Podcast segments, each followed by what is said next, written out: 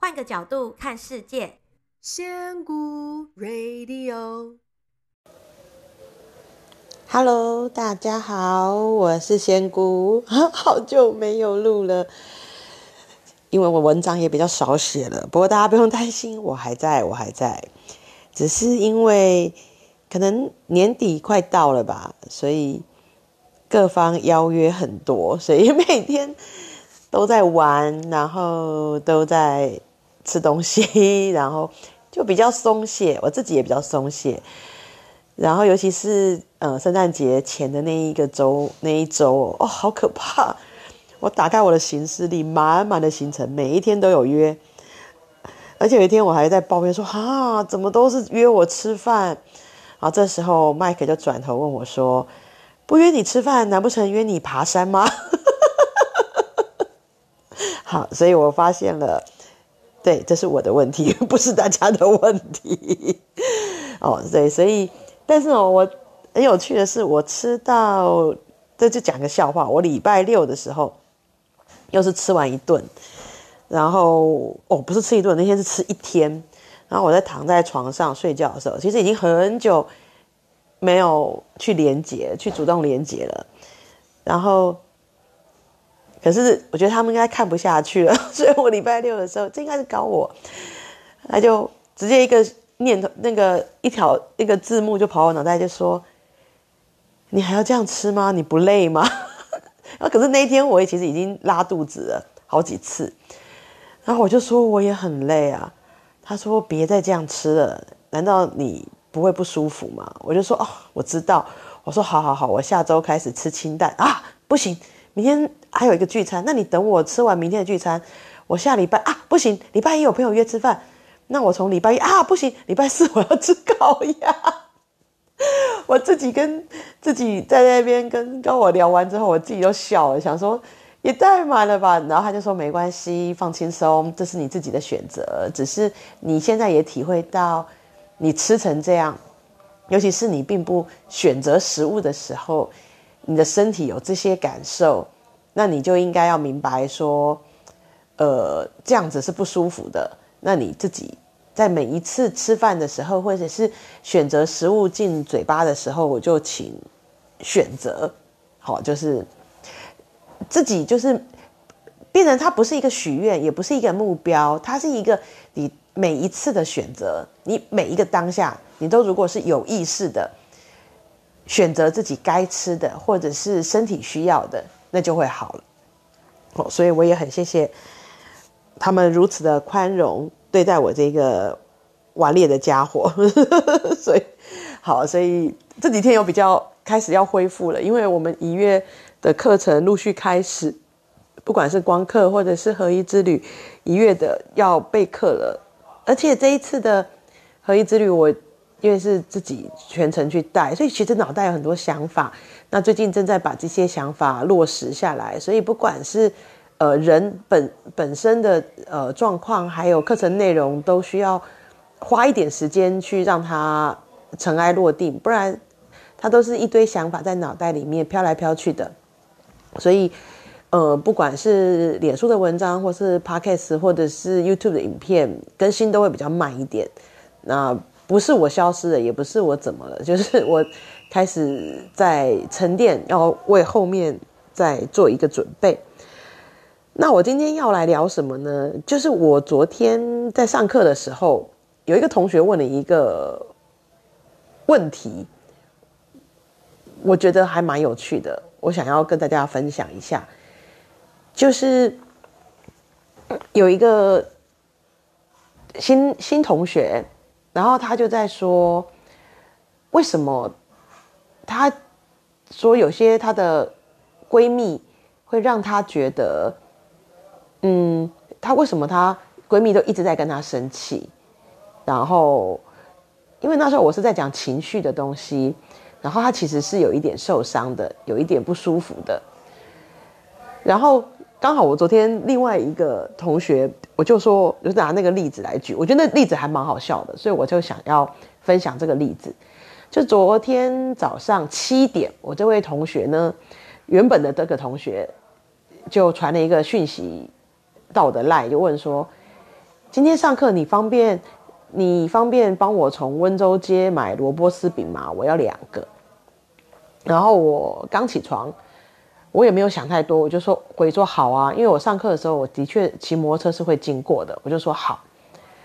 结果大概隔了一两个小时，我真的起来之后动来动去，发现很冷，昨天很冷，寒流。我的脑袋里面就忽然不想吃萝卜丝饼了，我想要吃有汤的东西。这时候我就想到了啊，我想吃镇江号的鲜肉汤圆。可是镇江号是要走金山南路那边，它是另外一条路，从金呃不是金山南路那边和呃哎对金山南，然后转金华街那边。那可是我就会想，那还是我绕过去帮他买呢？可是这样我路不顺啊。那我如果跟他说我不帮他买，会不会很机车？我都已经跟他说好啊了。所以我。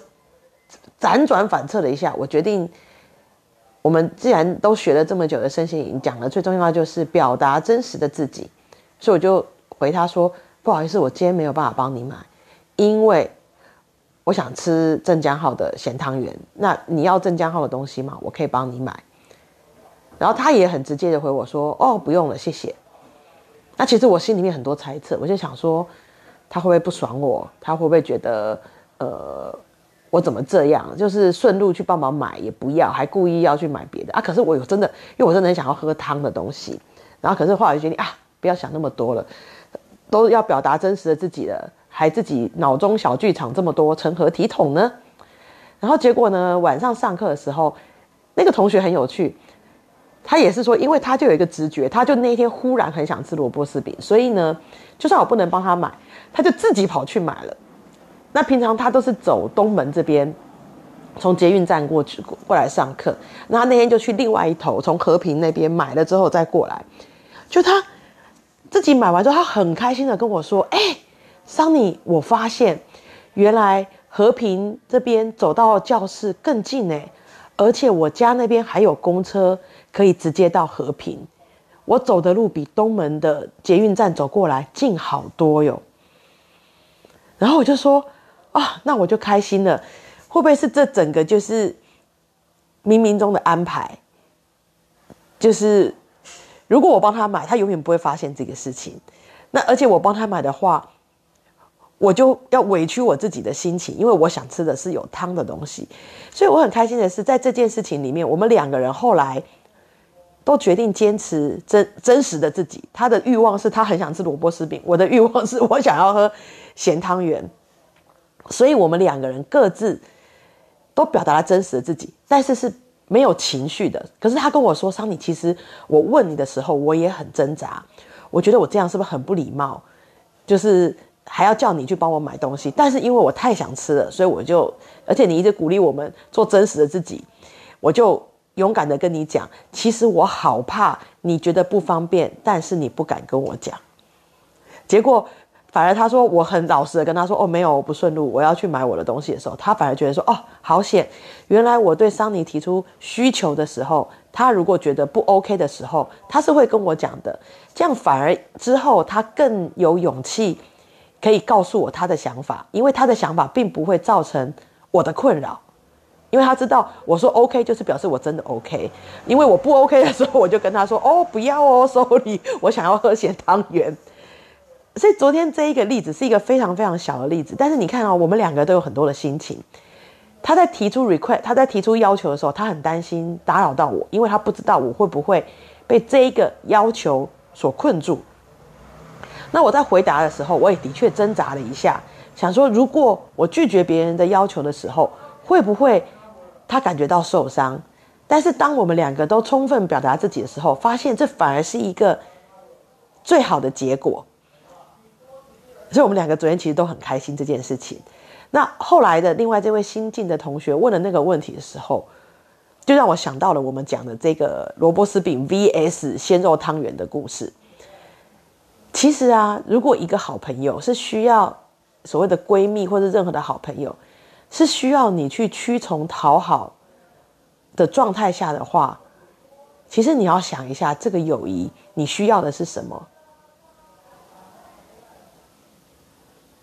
那这个真的是你认为他们是闺蜜，他们是真心这样对你吗？如果他们是无法接受你表达真实的自己的时候，你要想一下，这段友谊代表的是是真正如你所想的吗？所以，我是刚说，我我不是赞成大家要拍桌子吵架，或是很很用比较激烈的方式表达，因为我觉得这一定是最后的一步。